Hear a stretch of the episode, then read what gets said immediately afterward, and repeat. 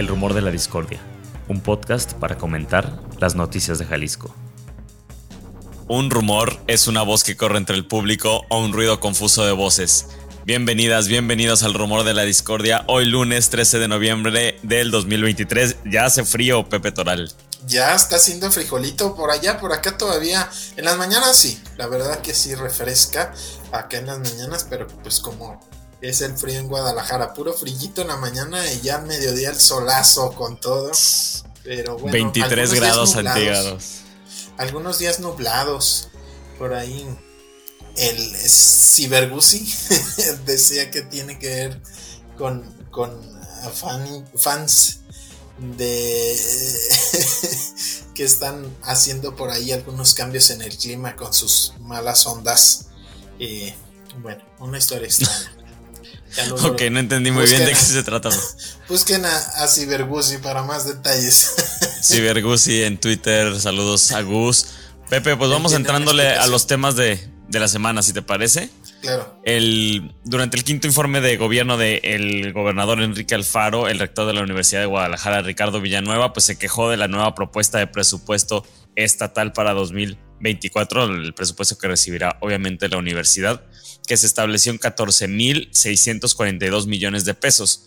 Dijo Villanueva que solicitarán por lo menos 1.200 millones más, un incremento, un incremento PP de un poquito más del 4% entre los proyectos que se ponen en riesgo, digamos, por este eh, presupuesto eh, original, serían los proyectos del Centro Universitario de Tlaquepaque, de Tlaquepaque, el de Tlajomulco y el de Chapala. Entonces, pues dice que por las buenas es bueno, por las malas que volveremos a las marchas. Así es, pues fue lo que anunció, que van a defender el presupuesto otra vez con manifestaciones. Eh, entre los argumentos del rector está que eh, pues el presupuesto de la universidad no está creciendo al mismo nivel que sí está creciendo el presupuesto de Jalisco. Es decir, la bolsa que tiene eh, Jalisco para repartir aumentó más en porcentaje de lo que está aumentando la universidad. Y bueno, pues ahí están los señalamientos. Siempre se han hecho cuestionamientos sobre los gastos que se hacen en la universidad, la austeridad. Eh, el rector ha defendido algunos programas de austeridad que han bajado eh, pues gastos eh, de celulares, de copias, de digamos gastos administrativos y operativos que se han reducido, proyectos de austeridad y bueno, recordarás eh, el año pasado y los previos en el contexto de este conflicto con el gobierno del estado, también el Congreso hizo algunas reducciones de cálculos ahí un poco en el aire que hicieron de lo que se gastaba la universidad en marchas, que eso se lo iban a quitar en presupuesto. Ya aparentemente tras el suicidio de Raúl Padilla la situación se había tranquilizado, pero pues se viene ya la discusión. Lo que está ahorita en el Congreso es la propuesta que el Ejecutivo es decir, el gobernador, manda al Congreso para su discusión y aprobación. Tienen hasta finales de diciembre para aprobarlo, entonces va a estar ahorita el jaloneo por, por los recursos y bueno, pues ya está el rector poniéndose en modo de justo, ¿no? De, de defender o de pelear esos recursos que le tocan a la universidad. Vamos seguramente a escuchar otra vez eh, lo que oíamos en el contexto del conflicto por un lado el gobierno diciendo la universidad nunca había recibido tantos recursos, por el otro la universidad diciendo, bueno, pero con la inflación no está el aumento, me estás eh, incrementando el presupuesto por abajo de la inflación y eso en términos reales pues es una reducción.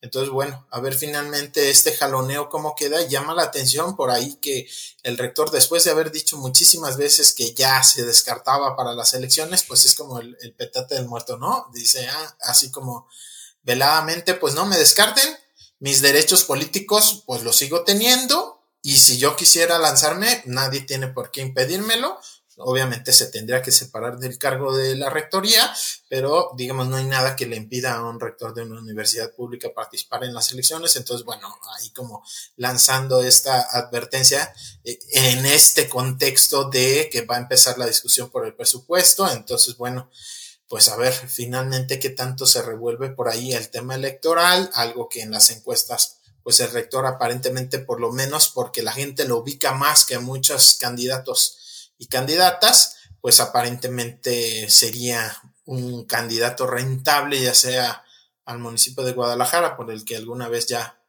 contendió y perdió, o al gobierno de Jalisco, aunque pues bueno, eso ya se, se, va descartando por las decisiones que se están tomando en los partidos, ¿no? Pero bueno, llama la atención cómo el rector nuevamente pone sobre la mesa ese tema en el contexto de la discusión del presupuesto. Sí, no, normalmente le hacen la pregunta al rector de por dónde va a ir y si tiene alguna intención, este, una, oferta, ¿no? Política. Y a mí lo que me llamó la atención ahora de estas declaraciones, pues es que dice que algo así como que no se sorprendan si en enero se suma a las filas, ¿no? También eso suena así como, bueno, se va a sumar algún proyecto político de los que están por ahí, pues ya encabezando otras personas de las que vamos a hablar un poquito más adelante, pero siempre el rector dando este tipo de notas y este tipo de, pues bueno, por lo menos suena suena bien, ¿no? Suena más honesto que muchos otros políticos que siempre dicen que no y al final acaban haciéndolo. Bueno, el, rector nunca ha dicho explícitamente que no lo va a hacer. Bueno, aunque decía que se iba a quedar más, no sé si, dijo un tiempo, pero que se iba a quedar a defender a la Universidad de Guadalajara, ¿no? Sí, su periodo termina hasta el 2025. Por ahí de marzo del 2025 acaba. Entonces, pues definitivamente eh, tendrá que dejar un rector interino como lo hizo en su momento eh, Bravo Padilla, el anterior rector general, que el último año se fue candidato con Movimiento Ciudadano, justo en esta elección 2018, eh, en donde sí fueron juntos el grupo Universidad y, Movimiento Ciudadano. Tonatio Bravo se va y, y, deja un año a Miguel Ángel Navarro Navarro. Eso tendría que ser Ricardo Villanueva si quisiera, ¿no? Definitivamente entrarle al proceso electoral. Aparentemente no, pero ya lo está usando, ¿no? Como en la negociación o en la presión política, a ver finalmente si le sale bien la jugada y si no, dice, pues a salir a las calles otra vez. Pepe, y hablando un poquito también de, candidatos y de personas que están actualmente en alguna alcaldía, como es el caso de Juan José Franje, que ya también se quiere pues reelegir para allá, para Zapopan. Vamos a hablar primero, antes de, entrar a los temas electorales, del proyecto pues de los departamentos, ¿no? Que construye la empresa de los familiares del gobernador Enrique Alfaro Tierra y Armonía en el andador de la Basílica y en el pleno centro del municipio de Zapopan, y que pues dice el, el alcalde que están en regla y que no hay nada contrario a las normativas que marca, por ejemplo, el Instituto Nacional de Antropología e Historia del INA o en el diseño original del proyecto diseñado durante la administración del exalcalde Héctor Bielma. Dice que, por cierto, los departamentos también tendrán un área gastronómica y un museo de arte que será administrado por el, por el municipio. Y el alcalde pues dice que tampoco se acuerda, o que no sabe más bien, que no sabe cuántos departamentos tiene este proyecto ni cuánto costarán. Y yo pienso como él, ha de decir como qué chismosa son las personas, ¿no? Porque porque un alcalde de un municipio que le entrega terrenos a la familia de su amigo y aliado político, que además es gobernador del estado, tendría por qué saber ese tipo de cosas, Pepe.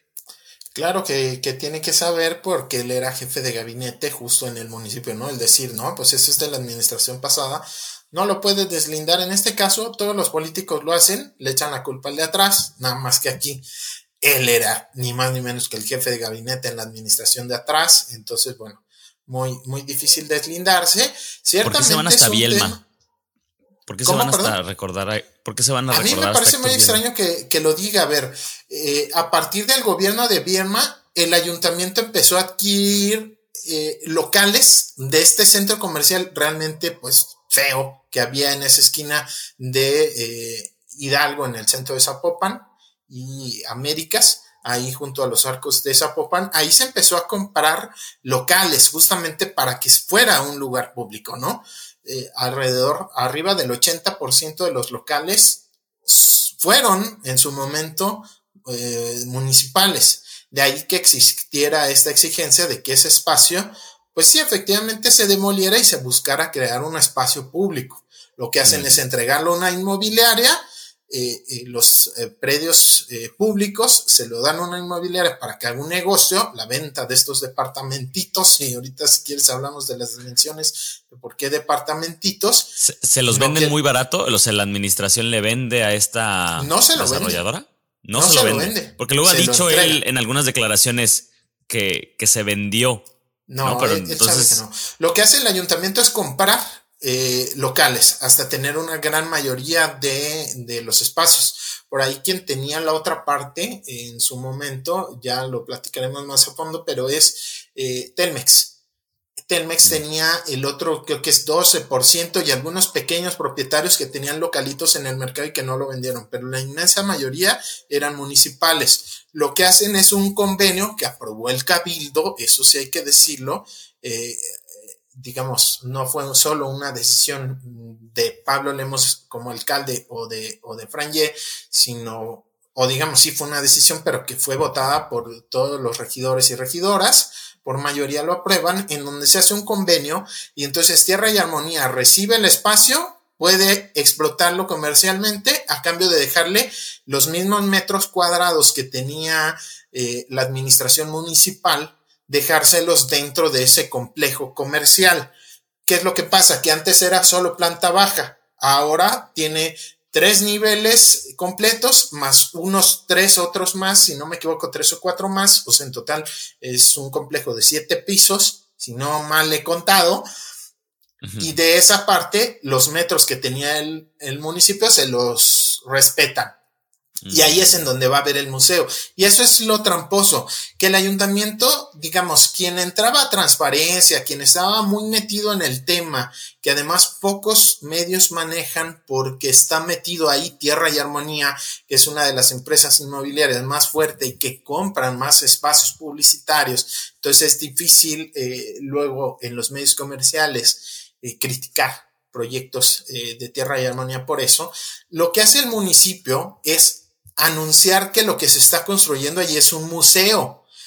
Pero es muy tramposo porque es un cachito el museo. O sea, en realidad lo que se está construyendo allí es un centro comercial y departamentos de lujo y eh, inclusive pues durante la construcción la gente que pasó por ahí lo recordará las vallas decían aquí se está construyendo el nuevo museo, de artes de Zapopan no el nuevo más entonces eh, eh, pues bastante digamos un mensaje pues está como para análisis de cómo cómo hicieron toda esta comunicación y cómo pues literalmente redujeron quizás las posibilidades de que se opusieran las mismas personas de, ya, ya no digamos de la ciudad, pero la misma gente del mismo centro de Zapopan, ¿no? Claro. Con toda esta comunicación engañosa. Claro.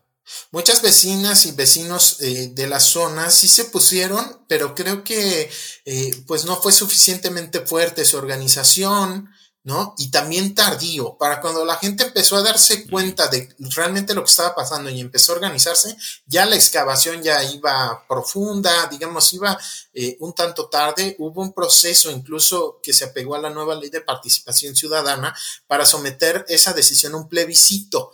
¿Qué es plebiscito? Bueno, algo que ya decidió el gobierno, que lo valide o lo eche para abajo digamos, una decisión ya tomada que la gente pueda votar literal con, con papelitos, ¿no? Y, y, pues lamentablemente... Que se vaya a elección, que se ponga a elección si se debe el proyecto avanzar o detener, ¿no? Exacto, tal cual, ¿no? Eso es un plebiscito, se cumplieron con los requisitos y bueno, lo bloqueó el, el municipio, no permitió... ¿Cómo lo bloquea? ¿Lo bloquea de manera ilegal? Y mm, pues mira, bastante cuestionable. ¿Qué es lo que pasa? Cuando se lanza esta ley que es a propuesta del gobierno del estado, por ahí sobre todo eh, la impulsa y la opera Margarita Sierra, que es la secretaria de Planeación y Participación Ciudadana, eh, hacen la nueva ley y realmente hicieron una ley bastante positiva en el sentido de que ya no es como las anteriores en donde se necesitan muchísimas firmas para poder llegar a algo así.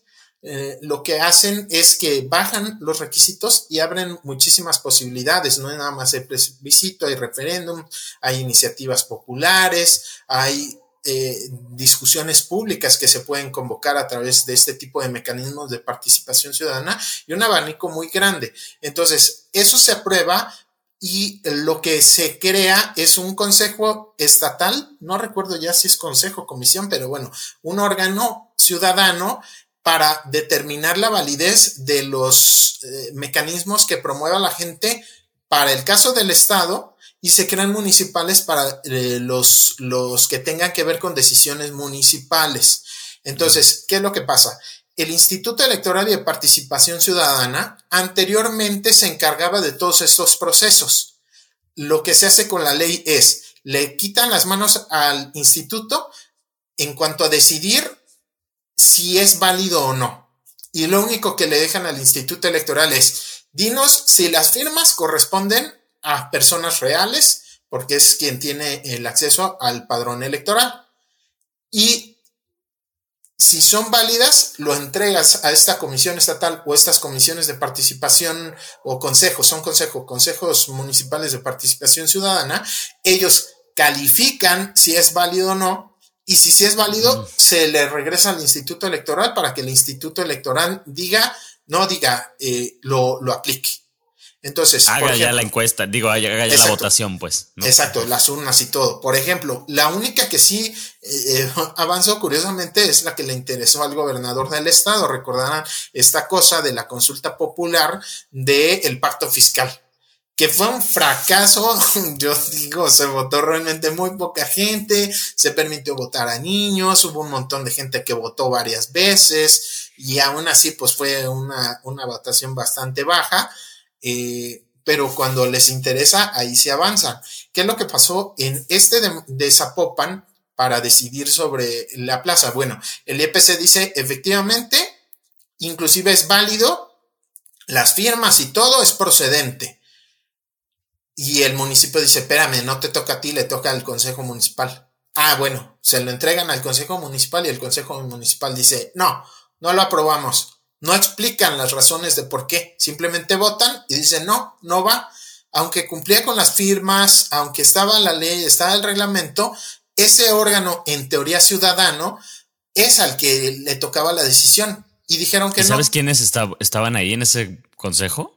El presidente se llama Bardomiano Galindo y es eh, un personaje muy, muy cercano a, a Lemos y obviamente también a Juan José Frangé, da ruedas de prensa con ellos y, lo que le han encargado a él finalmente es el presupuesto participativo, es en donde la gente va a pagar su predial y le dan opciones de obras públicas y vota por cuál quiere, ¿no? Que si eh, se renueve tal avenida, que si hacemos tal parque, que si hacemos no sé qué. Y es bien contradictorio como Bardomiano Galindo, que cuando se le presenta la oportunidad de impulsar un mecanismo de participación ciudadana para que la gente lo que pidiera que se ponga votación si ahí se hace un parque, siendo un espacio público, o se hace este negocio inmobiliario. Y eh, pues lo rechazan. Pero ahorita se para el cuello y dice, no, gracias al presupuesto participativo se han hecho no sé cuántos parques, ¿no? Hemos impulsado muchísimos parques. O sea, o sea, una vacilada. Eh, tú te fijas y Bardomiano en sus redes sociales tiene un montón de likes, de retweets de Movimiento Ciudadano, de apoyo al mm. alcalde, nunca se lo cuestiona. O sea, pues finalmente a él lo ponen ahí y termina siendo un consejo a modo que la única eh, realmente ciudadana iniciativa que le ponen a su disposición la rechaza. Pues el presupuesto participativo viene del gobierno, no es una propuesta ciudadana. El mismo gobierno genera los proyectos y ya lo pone a consulta de la gente cuando va a pagar eh, su predial. Una cosa Para similar. Que elija uno u otro. Así es. Una cosa similar pasó en Tlaquepaque con el centro universitario de Tlaquepaque, uno de los que ahora dice el rector que estén en riesgo, lo que hace allá el municipio de Tlaquepaque es entregar un parque, el parque central del Cerro del Cuatro, ese de cincuenta y tantas hectáreas, se lo entrega a la UDG para hacer un centro universitario. Y hubo muchos vecinos que dijeron, no, o sea, necesitamos parques, que el centro universitario se haga en otro lado, no en un parque. Y lo mismo, juntaron las firmas, fueron válidas todas, cumplía a la perfección todos los requisitos, se pasa al Consejo Municipal y el Consejo Municipal dice no, porque el derecho a la educación no lo podemos afectar, entonces no se va a meter a, votación. En lugar de que la gente decidiera, el propio Consejo dice no, no vale, y, no lo dejaron avanzar. Esos son las son formas de cooptar políticamente cualquier iniciativa que no les convenga, estando en las manos así discrecionalmente de estos consejos. Exacto. Y pues finalmente las que desde el gobierno si se ha querido que avancen, esas sí avanzan, ¿no? Esa es, digamos, como una ley bastante buena y bastante eh, flexible para que mucha gente pueda utilizar estos mecanismos, pues finalmente no se han hecho realidad. Y eso es lo que se quiso hacer con este, pues, ¿cómo le llaman ya? Centro Zapopan, un centro comercial con un cachito de museo y pues unos de pitas que además por ahí el buen Andrés de la Peña, compa nuestro que lo hemos entrevistado por aquí, periodista y además muy metido en los temas de vivienda, bueno, hay departamentos de 40 metros cuadrados. Eso es muy, muy poquito, es digamos 4 metros por 10 metros, ¿no? En donde es, en un solo cuarto está cocina, sala y dormitorio, en un solo cuarto y un bañito. Y ese es más de 3 millones de pesos, los están este, comercializando y llama la atención la declaración de Juan José Frangé, porque reconoce que no son espacios para habitar, son espacios para rentar como estancias cortas, o sea, como si fueran hoteles, no son hoteles, a través de... Airbnb para turistas. Exacto. Que entran y salgan. Exacto. No para habitar, ¿no? Eso, pues eso es lo que dice Frangé, pero pues cuando le conviene una cosa dirá eso y cuando le convenga otra dirá otra. También en esta nota de Isaac de Loza, ¿no, Pepe? Ahí en Canal 44 nos enteramos pues que los departamentos dicen ya fueron vendidos, cuestan de 3.1 millones de pesos, como decías tú, para arriba. Son de 39 metros cuadrados, digamos quizás el más pequeño, y la nota de Isaac dice que cerca de 300 familias llegarán a vivir a la zona. Entonces me pregunto, no sé si tú tengas otra información, Pepe, si son 300 departamentos los que se están terminando de construir y que estarán listos en enero para ser habitados? No, no creo que sean tantos.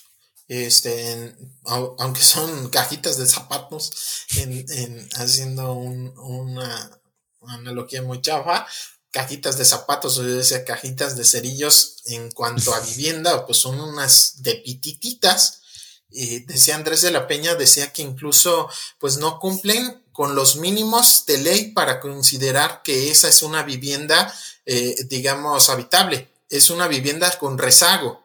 porque Pues nos imaginamos que un tamaño así las personas no están viviendo en un espacio habitable, digamos, con buenas condiciones. Aquí lo extraño es que son de de más de 3 millones de pesos, ¿no? De lujo. Hacinamiento de lujo. Exacto. O sea, normalmente se consideraría una familia que vive ahí o, o, una casa habitada de ese tamaño está viviendo en hacinamiento, ¿no? Pensando en una zona hiper, hiper concentrada, ¿no? En donde viven muchísimas familias en casas chiquititas. En este caso, pues son de pitas de lujo que en realidad están más pensados como una habitación de hotel que realmente vivienda, ¿no? Pero se comercializan como vivienda, son permisos de vivienda, así es como se presentó el proyecto. En lo cierto, pues son inversionistas que están buscando recuperar su inversión rentándolo a través del bien o este tipo de aplicaciones pues veremos qué sucede también con este tema y lo vamos a volver a, tocar aquí en el rumor de la discordia. En un par de semanas tendremos por ahí un invitado especial también para hablar de todo este proceso. Pepe, por lo pronto vamos a cambiar de tema y volvemos a este quinto informe eh, del gobierno de Enrique Alfaro, donde uno de los datos que da a conocer el gobernador, pues es que durante el año se han llevado a cabo 617 protestas y manifestaciones, son las que se tienen, digamos, registradas oficialmente. El gobernador obviamente lo decía para destacar que se han respetado, según él, los derechos de las y los manifestantes en todos estos eventos, pero creo que por ahí la prensa le recordaba algunos de los casos que se le olvidaban al gobernador, como la represión que sufrieron los familiares y amigos de Sandra Nalí, quien fue víctima de desaparición, o la buscadora del colectivo Luz de Esperanza, que fue detenida cuando trataba de impedir que personal del municipio de Traquepaque retirara las fichas de búsqueda que acababan de colocar en el centro. Además, el gobernador pues reconoce, reconoció que su gobierno mandó retirar la estructura del antimonumento 5 de junio memoria. Eh, la noche, eh, durante la noche, digamos, a pocas horas de que había sido colocado el antimonumento. Y al día de hoy, pese a juicios y amparos, pues el antimonumento sigue sin ser reinstalado, Pepe. Sí, y bueno, pues la cifra es muy alta. Si son las manifestaciones que el propio gobierno, por allá asuntos internos de la Secretaría General de Gobierno ha documentado, pues estamos hablando más de una manifestación al día.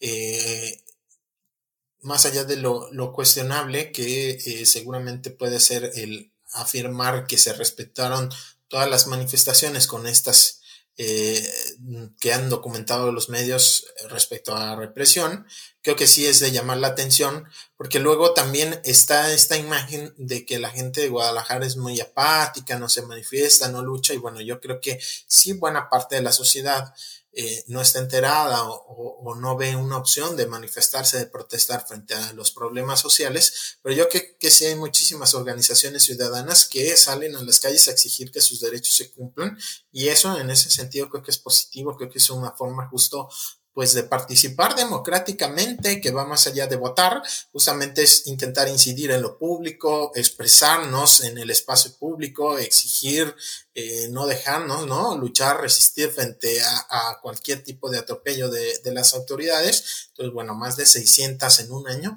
creo que es alto y eso es algo positivo. Obviamente que no le podemos, este, dedicar al gobierno, decir, bravo, gobierno, más de 600, ¿no? Sino, pues es a la sociedad civil, ¿no? Que sale justamente a reclamar sus derechos. Pepe, también durante el informe Alfaro daba algunas de las cifras, por ejemplo, que están, pues, obviamente em, manipuladas de alguna manera, vamos a hacer el, eh, explicar, digamos, con el caso de la percepción de seguridad en el Estado, ¿no? Por ahí el, el, gobernador pues estuvo compartiendo algunas cifras que ponían como un logro que habían disminuido, digamos, la percepción de inseguridad. Lo que no dijo es que el dato que estaba compartiendo pues era de una encuesta que consultó a población urbana de seis ciudades del estado y que no se puede extrapolar ese resultado, digamos, a todo el estado. La encuesta que debería haber utilizado es la encuesta nacional de victimización y percepción sobre seguridad, la ENVIPE, donde sí hay una muestra a nivel estatal que encontró que la percepción de inseguridad en Jalisco es de 78%, pues mucho más alto que lo que el gobernador estaba reportando en su informe. Son algunas de las cosas que, por ejemplo, estuvieron ahí eh, destacando los periodistas durante esta semana, Pepe, después del, informe del gobernador Enrique Alfaro.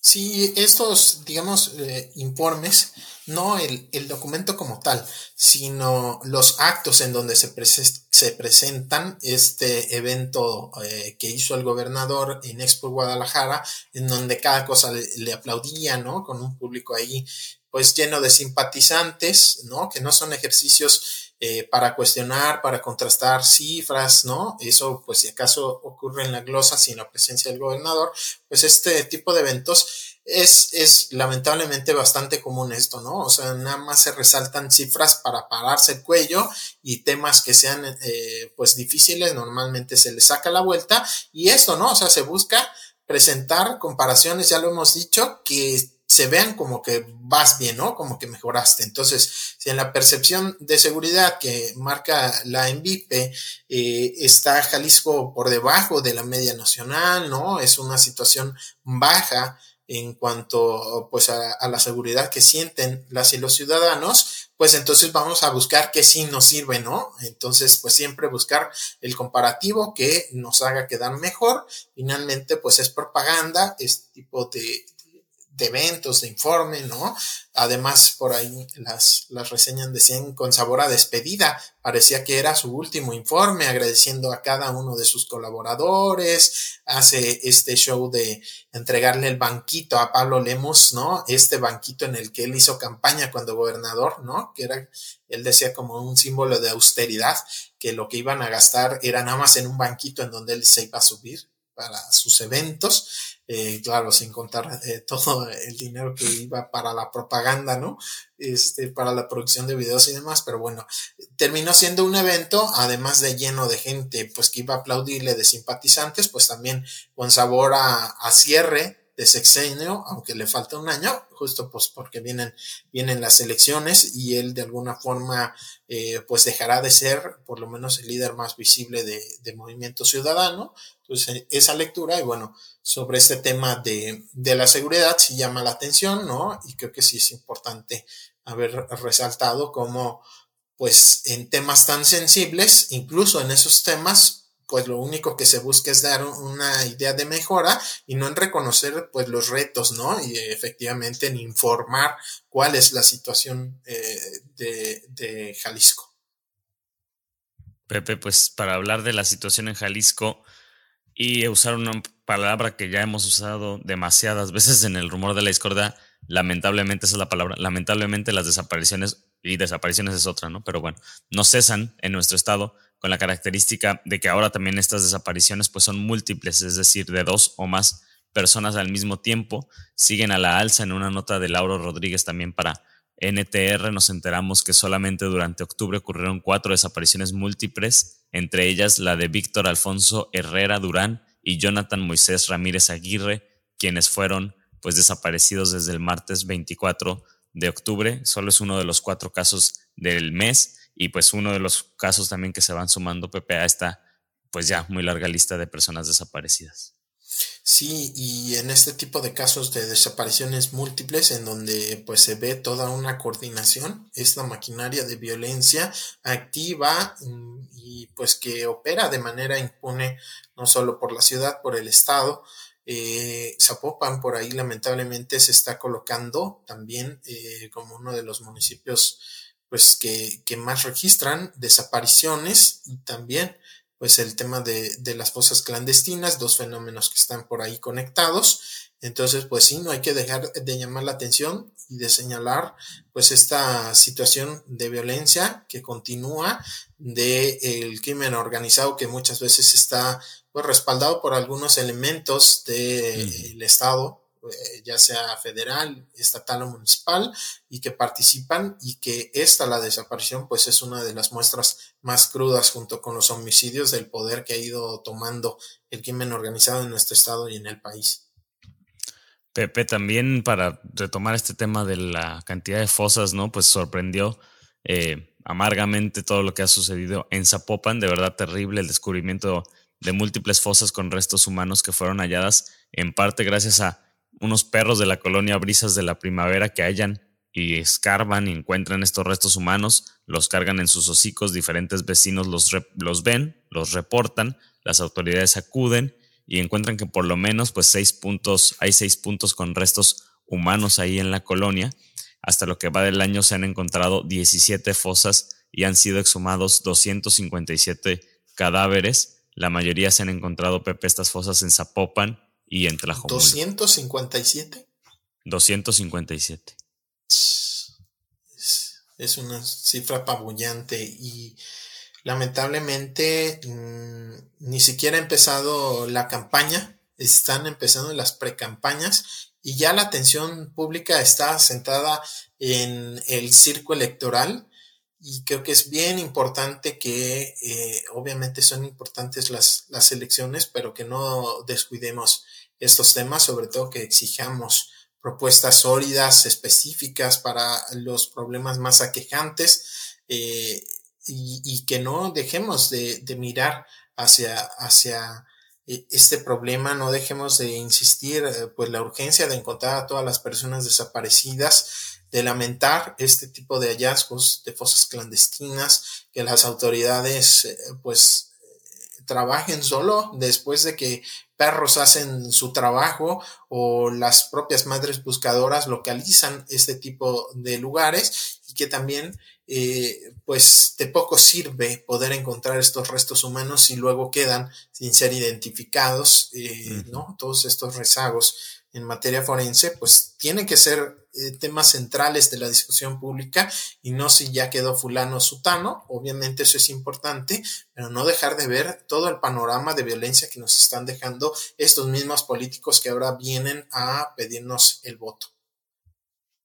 Sí, totalmente. Ahorita vamos a hablar más de política electoral y sorprende, ¿no? Pues que el, alcalde de Zapopan que busca reelegirse, que el alcalde de Tlajomulco que ya se va con el con el próximo candidato a gobernador, ¿no? Hacerle ya dirigirle, coordinarle la campaña, pues están muy en, en, otras dinámicas y la verdad es que esta cantidad de cuerpos, de fosas, es una violencia y de, de una inhumanidad, pues, enorme, ¿no?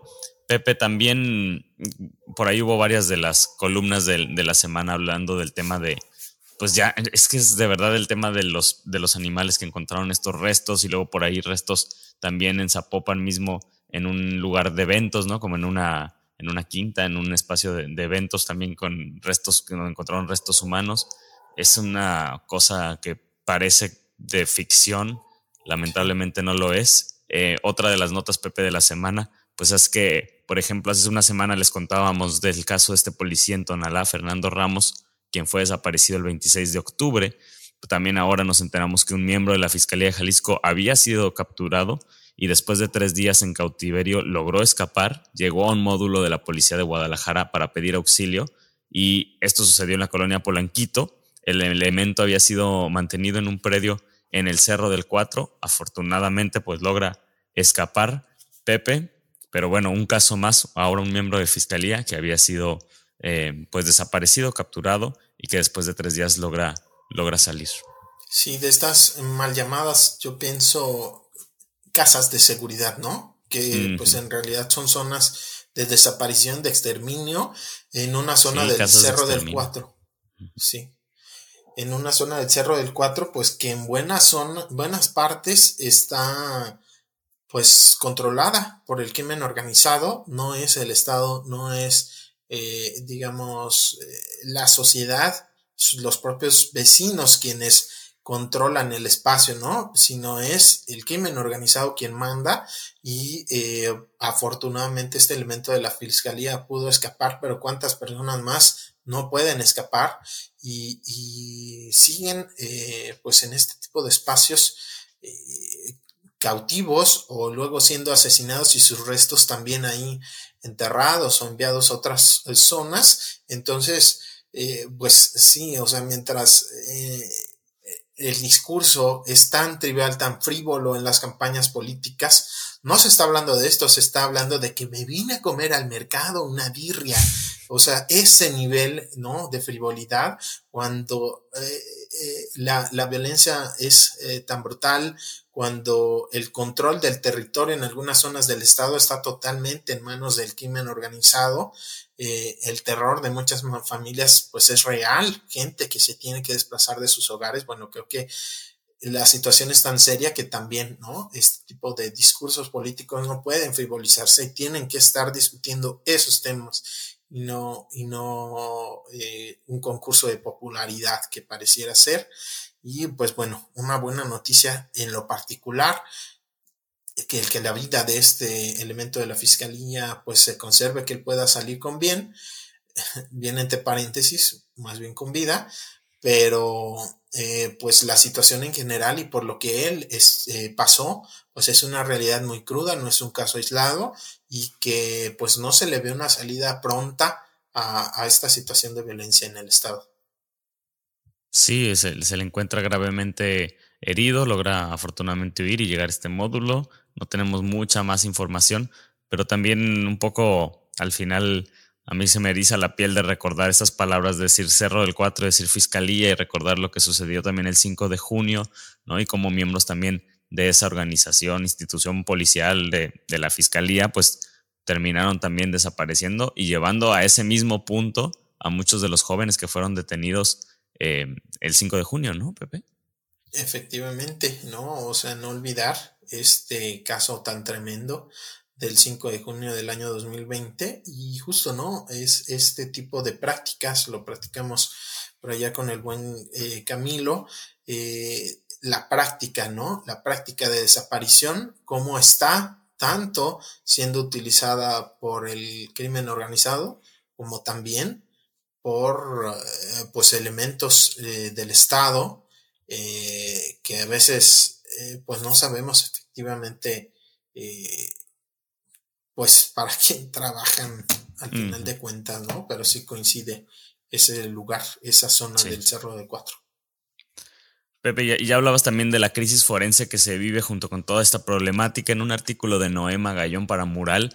Em, yo creo que valiosísimo este texto recopila una serie de testimonios anónimos del Instituto Jalisciense de Ciencias Forenses donde las personas hablan de terribles condiciones bajo las que trabajan, eh, los peritos, entre otras de las cosas que dicen que faltan, ¿no? Además de capacitación y con poco tiempo para hacer sus labores, que además son todólogos, ¿no? les ponen varias de las tareas que normalmente en otros lugares se dividirían entre diferentes peritos. Bueno, especialmente a mí me sorprendió enterarme de la falta de instrumental médico, ¿no? Dicen por ahí la nota, los bisturís que se rompen, las sierras que usan para cortar los cráneos que no funcionan, que se descargan, y hasta la vez que les pidieron reutilizar los guantes que utilizaban ahí en el Instituto Jalisciense de Ciencias Forenses, además de una tensión pues clara entre el director y, el personal, ¿no, Pepe? Pues con esta crisis que ya existe, con la cantidad de días que las familias tienen que pasar, el martirio burocrático para poder también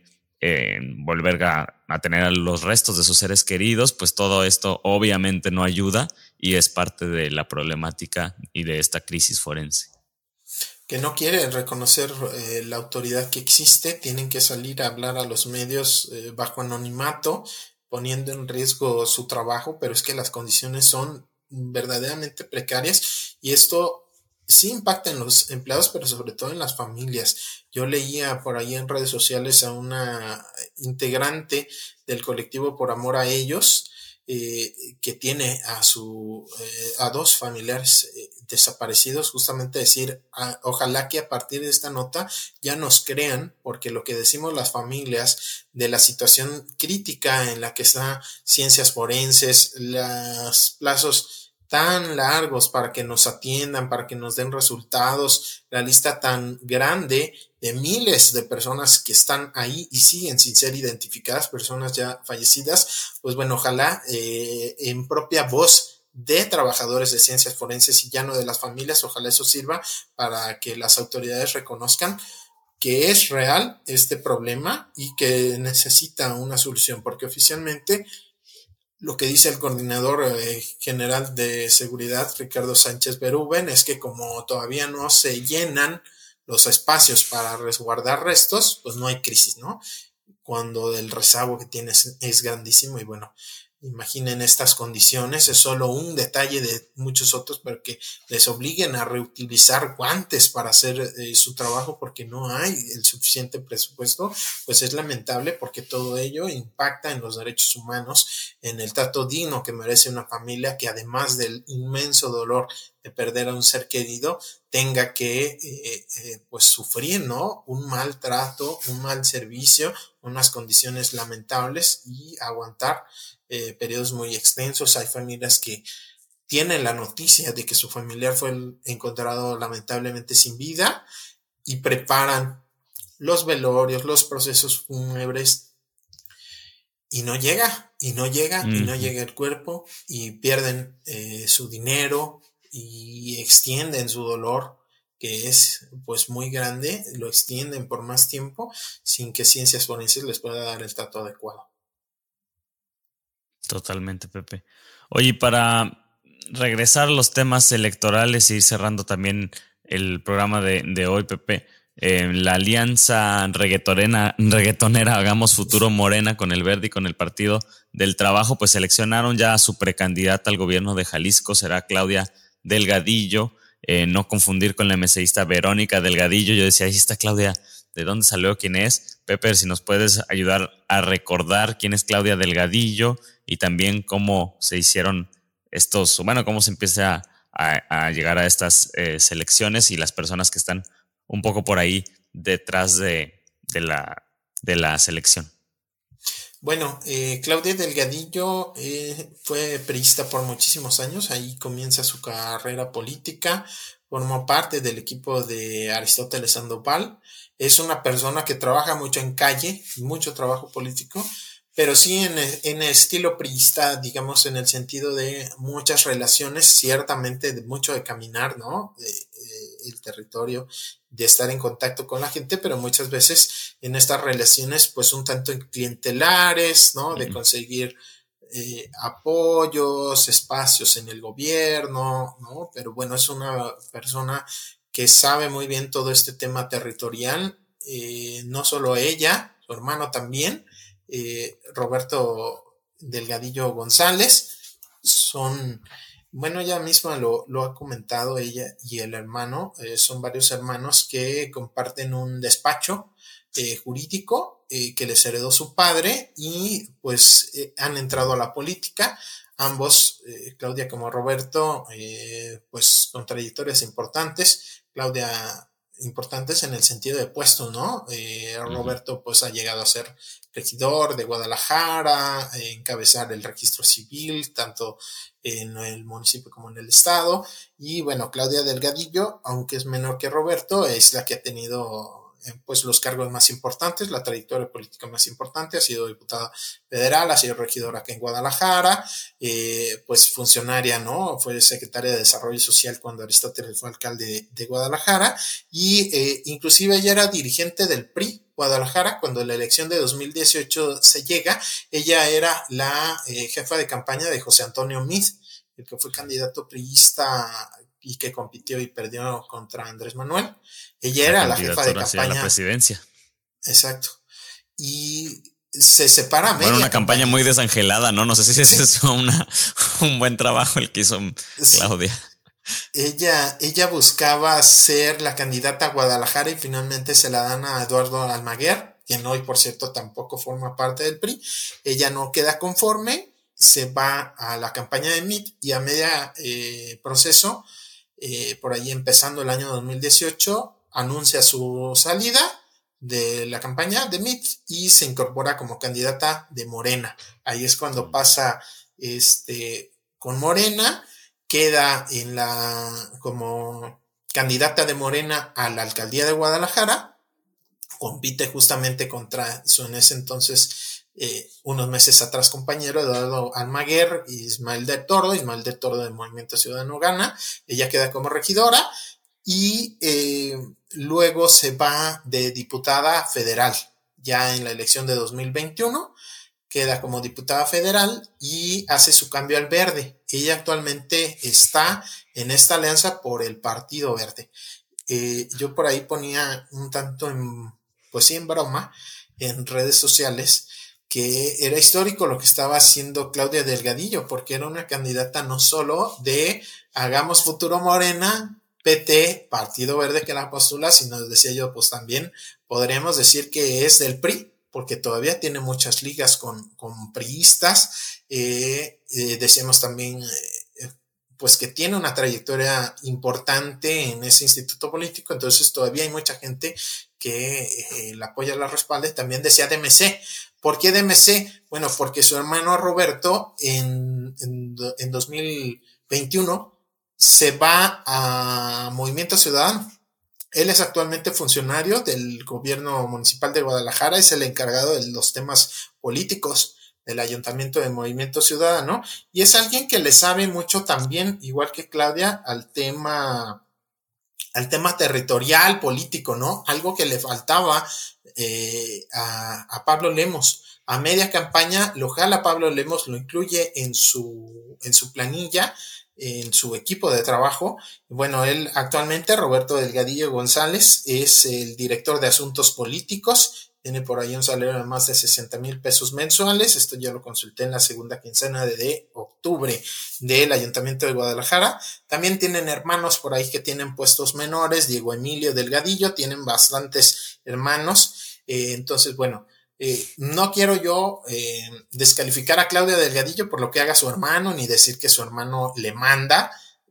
no es así. Digo, además de que pues serían argumentos machistas, ¿no? Descalificar a una mujer o decir que quien la mueve eh, los hilos es el hermano, no digo eso, eh, tampoco creo que Movimiento Ciudadano como tal eh, la esté impulsando, ¿no? O sea, yo creo que sí hay acuerdos cupulares, pero no, no creo yo que exista una clase de acuerdo para que ella haga una mala campaña para que gane Pablo Lemos. Quien está con Pablo Lemos es el hermano, Roberto Delgadillo González, es eh, pues justamente quien le está aportando desde el año 2021 este tema, ¿no? Eh, clientelar, la gente en las colonias, ¿no? El mover territorialmente a gente, ¿no? hacia las elecciones, durante la campaña, ¿no? Este, pues podríamos decir acarreo, a votar, bueno, mm. con Movimiento Ciudadano, con Pablo Lemos, lo trae justamente ese ese tema Roberto eh, Delgadillo.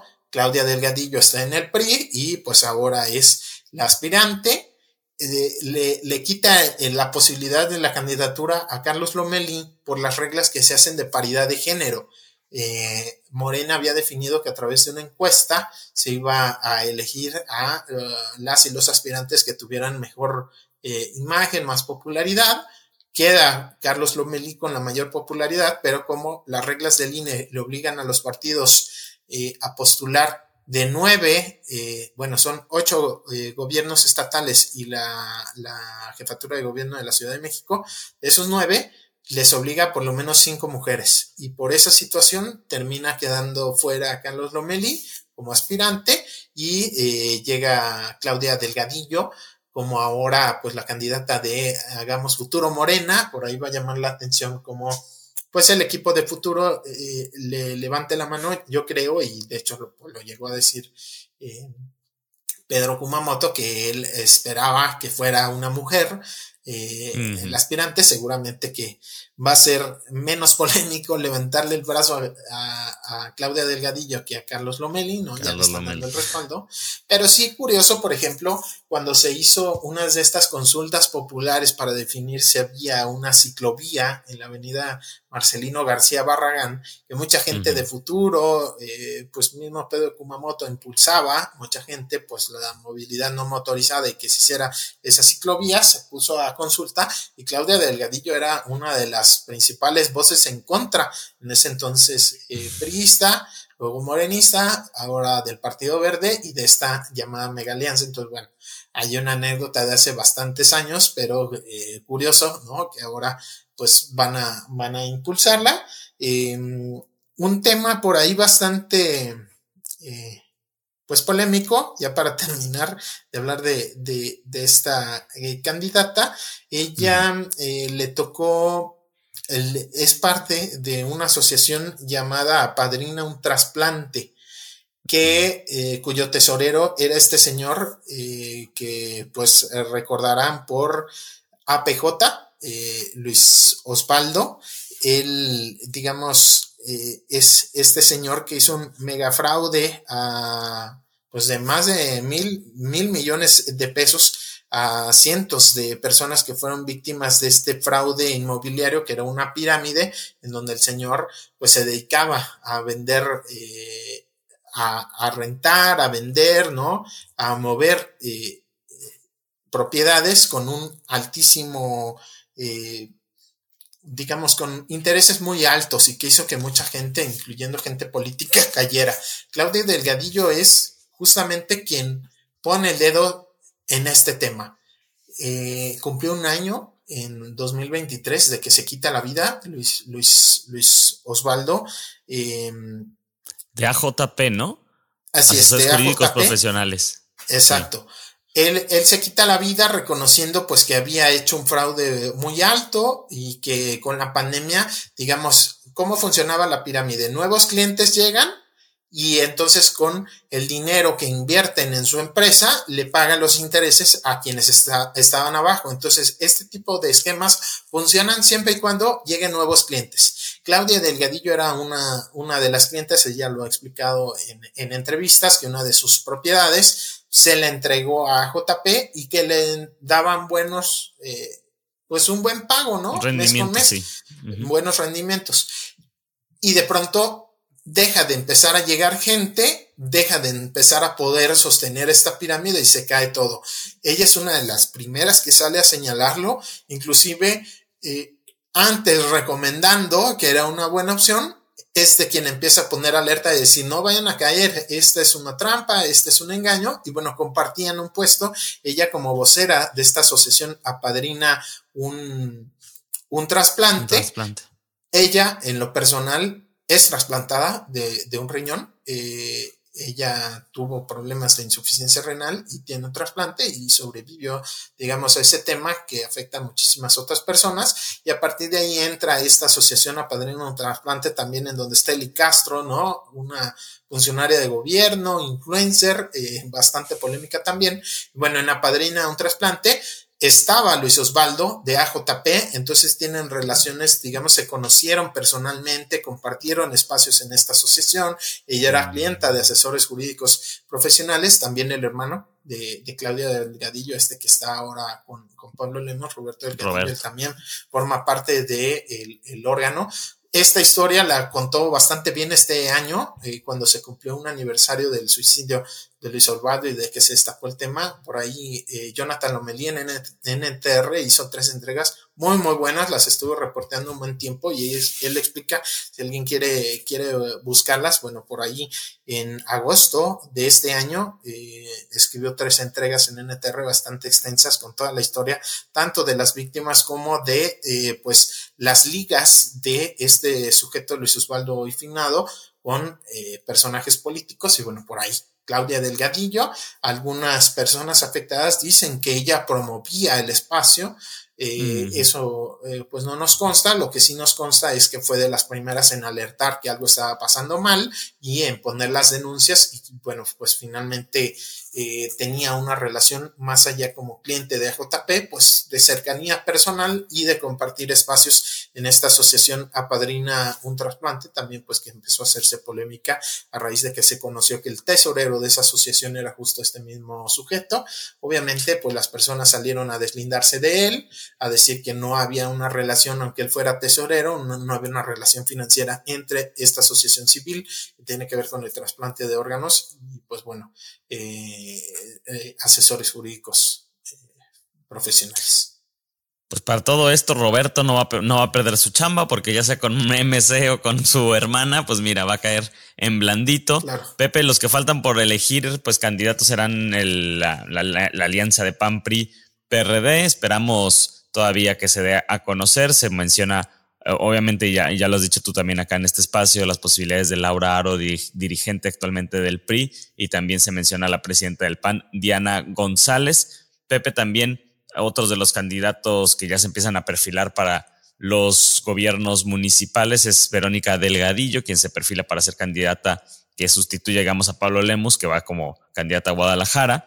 Eh, también en Zapopan volvería a contender Juan José Frangé. En Tlajomulco iría Quirino Velázquez. En Tlaquepaque, en Tlaquepaque Citlali, Amaya. Y el actual alcalde de Tlajomulco, ya lo decíamos, Salvador Zamora, será coordinador de la pre-campaña de Pablo Lemos, muy probablemente también en la campaña de Pablo a la gobernatura del estado. Sí, le quedó por ahí como tipo premio de consolación, por así decirlo. El alcalde de, Tlajomulco pues ya no se podía reelegir, él buscaba el gobierno del estado, lo sentaron, buscó Guadalajara y pues también no, no le queda. Por ahí Verónica Delgadillo, actual eh, senadora, pues polémica en sus redes y todo, pero bueno, eh, creo que es la primera mujer que sí tiene reales posibilidades de ganar una elección en Guadalajara. Nunca ha habido una alcaldesa electa en Guadalajara. Todavía no sabemos a quién va a postular Hagamos Futuro Morena eh, ni PAMPRI, el PRIAN. Eh, pero bueno, quien gobierna actualmente, Movimiento Ciudadano, ya está definiendo una mujer, a ver eh, si, si, se convierte finalmente, ya veremos, falta mucho, en la primera alcaldesa. Y por ahí Quirino Velázquez es el coordinador de la bancada de Movimiento Ciudadano en el Congreso del Estado, pues, que se ha encargado de esta lamentabilísima legislatura que todo le, le aprueba al gobierno del Estado y que ha tenido pues unas posturas muy polémicas, por ejemplo, hablando de trasplantes, la ley para facilitar el que haya más personas eh, donadoras de órganos la tienen frenada por un tema por ahí partidista, a pesar de que pues es un tema gravísimo, sobre todo en el tema de riñones de insuficiencia renal, la falta de órganos y que no avancen este tipo de propuestas y bueno, tantas otras, ¿no? Los repartos de cuotas y cuates, este presupuesto que se usa políticamente para castigar o premiar a instituciones a políticos y pues bueno, eh, ser también eh, pues una bancada bastante gris. Bueno, Quirino Velázquez es justo a quien eligen, él viene de allá, su padre pues fue perredista toda la vida, eh, Quirino Velázquez padre, Em, y bueno, eh, siempre han tenido, digamos, su grupo político, su gente, cuando Quirino va a impulsar una, una iniciativa, traen gente, ¿no? Acarrean gente de Tlajumulco a que le eche porras en el Congreso y demás, tienen, digamos, una base justo de este tipo de bases lamentablemente más clientelares que de gente que esté en un proyecto político real, eh, pero bueno, tienen trabajo territorial por allá en Tlajomulco, el padre fue quien inició, Quirino hijo, ahora pues con posibilidades al ser el, pues el partido Movimiento Ciudadano, quien gobierna en Tlajomulco, digamos, tiene altas posibilidades de llegar a ser alcalde, ya había querido en anteriores eh, elecciones, no le habían dejado y bueno, parece que el acuerdo justamente de esta eh, eh, fidelidad, sumisión, ¿no? al gobernador, el que sin moverle una coma a toda iniciativa que mante el gobernador, además rapidito se la aprueban, bueno, creo que tiene que ver con este acuerdo, cumplió Quirino, ¿no? Con, con que la planadora de Movimiento Ciudadano estuviera al servicio del Ejecutivo y no siendo un contrapeso en el Legislativo, pues bueno, aparentemente cumplió con su encomienda y ahora va a ser el candidato a, a Tlajomulco. Y bueno, Franje, pues reelegirse estaba en duda por el tema por ahí de si se iba al gobierno de Jalisco en caso de que Pablo Lemos quedara de gobernador. Aparentemente, pues él prefirió quedarse en Zapopan y bueno, van a buscar ahí que, que se reeligia por otros seis años, que serían doce años para Franje, porque estuvo los dos años, los dos periodos de Lemos como jefe de gabinete ya estos tres años como alcalde, bueno, buscaría quedarse otro año más con un montón de negocios, ¿no? Por ahí que, que, este, que defender Ahora sí que defendamos, defendamos a Popis.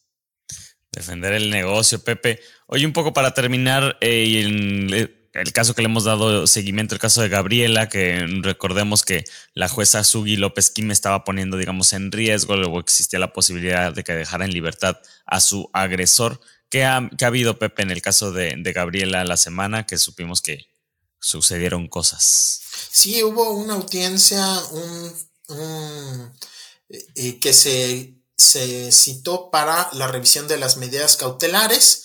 La jueza Sugi López Kim, aquí lo dijimos la semana pasada, en un movimiento muy extraño, se excusa de atender este caso, pero convoca una nueva audiencia para la suspensión condicional del proceso, que esto haría que la pareja de, de Gaby quien le puso una pistola en la cabeza, quien la amenazó de muerte y que eh, pues fue denunciado por ella desde el año 2019 de tentativa de feminicidio, bueno, pudiera quedar en libertad. La jueza Suki López se excusa, es decir, pide que ya no formar parte de ese caso, pero al mismo tiempo programa una audiencia para el próximo 21 de noviembre. ¿Es así que?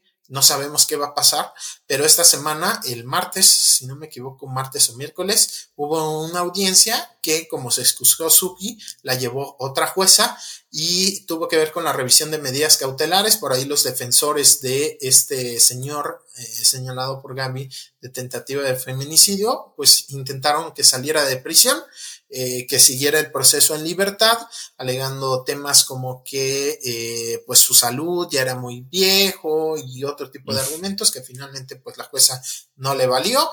Eh, una jueza distinta a esta señalada Sugi López Kim de beneficiar agresores. Entonces, él sigue en prisión y ya veremos el próximo 21 de noviembre si sigue al frente del caso la jueza Sugi, por lo menos ella es quien programó esa audiencia. Ya veremos qué pasa. Por lo pronto, pues el señor sigue, sigue en prisión eh, preventiva, Gaby sigue exigiendo justicia y eh, pues todavía está en incertidumbre de si seguiría al frente de este caso la, la jueza Sugi López. Pues Pepe, no sé si quieres eh, comentar algún otro tema que tenemos que estar atentos, atentos esta semana. Eh, bueno, pues al tema del presupuesto, las discusiones que va a haber, por ahí el, el CIAPA, ¿no? El director del CIAPA el viernes pasado tuvo una, una visita en el Congreso bastante polémica en donde se le estuvo cuestionando el tema de la mala calidad del agua, el incremento de la tarifa, eh, y pues eh, la falta de cobro de más del 30% del el agua que se eh, dispersa, en fin, hubo muy pocas respuestas, muchísimos cuestionamientos, entonces pues quizás esta comparecencia de Carlos Torres Lugo, el director del CIAPA, pues mueva por ahí el presupuesto para el próximo año, que se le pueda dar más recursos al CIAPA buscando resolver estos problemas, aunque lo cierto es que si bien se necesita cambiar eh, la red de, suministro de agua de la ciudad es muy vieja. El, por ahí mencionaba la cifra de 8 mil millones de pesos que se necesitarían para cambiar la red, es muchísimo dinero. Ciertamente hay un rezago muy grande. Pues entre lo que se cuestionaba con documentos, con papelito en mano, es que eso no tiene que ver con la mala calidad del agua o no necesariamente, porque por ahí mostró la diputada del PAN, Mirel Montes, eh, pues documentos como los que aquí habíamos mencionado, documentos del propio CIEPA, de las pruebas de laboratorio que se hace el agua cuando sale de las potabilizadoras del CIEPA, que tienen coliformes fecales, no tienen el, color eh, del agua que se necesita, es decir, sale turbia, tiene aluminio, tiene manganeso, entre otras sustancias por arriba de lo que marca la norma del agua potable, cuando salen de la potabilizadora. Súmale, pues sí, efectivamente, todo lo que se pueda contaminar en el trayecto a nuestros hogares por esta red tan vieja. Pero eh, pues de entrada cuando sale, desde que se potabiliza ya hay un problema. Entonces, eh, pues eso no se va a resolver con esos 8000 de cambiar la red. Hay otras cosas que se tienen que arreglar y que no quiso reconocer el director del CIAPA ese problema ni dar soluciones a pues la falta de una potabilización adecuada. Entonces, bueno, muchos problemas por ahí en el CIAPA y yo creo que eh, con la discusión del presupuesto, pues esta comparecencia tendría que generar por ahí efectos en cuanto a que cambie el presupuesto del CIAPA, pero sobre todo, pues que haya una garantía de que se va a mejorar el servicio y la calidad del líquido, no solo dar dinero, ¿no? Por ahí hasta se echaron un vasito, ¿no? La, sí este, Mara Robles echó un vasito de agua, era con, con Lugo que, que yo vi esa agua en las fotos y mm, se ve muy limpia, no sé, no estoy seguro si sí la agarraron de la llave. Quizás, pues dice que la llenó en el baño del Congreso, quizás tienen filtros o no sé, este, no sé cómo se haga el suministro de agua directo del Congreso, pero bueno, Mara Robles, uy, ella cuenta que desde que era eh, líder estudiantil, ella es de las fundadoras de la FEU, y que desde ese entonces le estaba entrando al tema del CIAPA y ya había hecho eso. De ir al CIAPA y decir, ¿me da un vasito de agua? Ah, sí, cómo no, aquí tienes esta botella. No, quiero de la llave. ¿Cómo de la llave? Pues sí, se supone que es agua potable, ¿no? Entonces es agua que se puede beber de la llave. Y pues nadie en su sano juicio se toma esa agua y pues ahí lo retó y pues no le quedó nada más que a las Torres Rubio decir, pues bueno, pues me tomo el vasito. Dijeron salud y se echaron su vaso. Ya no sabemos finalmente qué les va a pasar. Bueno, tomarte un vasito pues no es problema, ¿no? La situación es cuando todos los días está llegando a nuestros hogares esa agua con coliformes, con tantos problemas para lavarnos los dientes, para bañarnos, para lavar los trastes, para lavar la ropa que le digan los vecinos, ¿no? Los del agua sucia. A ver, tómese un vasito, pero de esta agua. De esta chocolatosa. De esta chocolatosa. Oye, Pepe, pues muchísimas gracias. Vamos a estar atentos, atentas. Muchísima información, algunas cositas que por ahí estábamos este, dejando de largo, pero qué bueno que lo, que lo retomas. Y nada, gracias, Pepe. Gracias a ti y a abrigarse, Angelito. Allá mucho frío en New York abrigarse y ustedes también, depende de donde nos escuchen, abríguense bien. Muchísimas gracias por escucharnos y por ahí del jueves volvemos con otro episodio. Hasta luego. El rumor de la discordia, un podcast para comentar las noticias de Jalisco.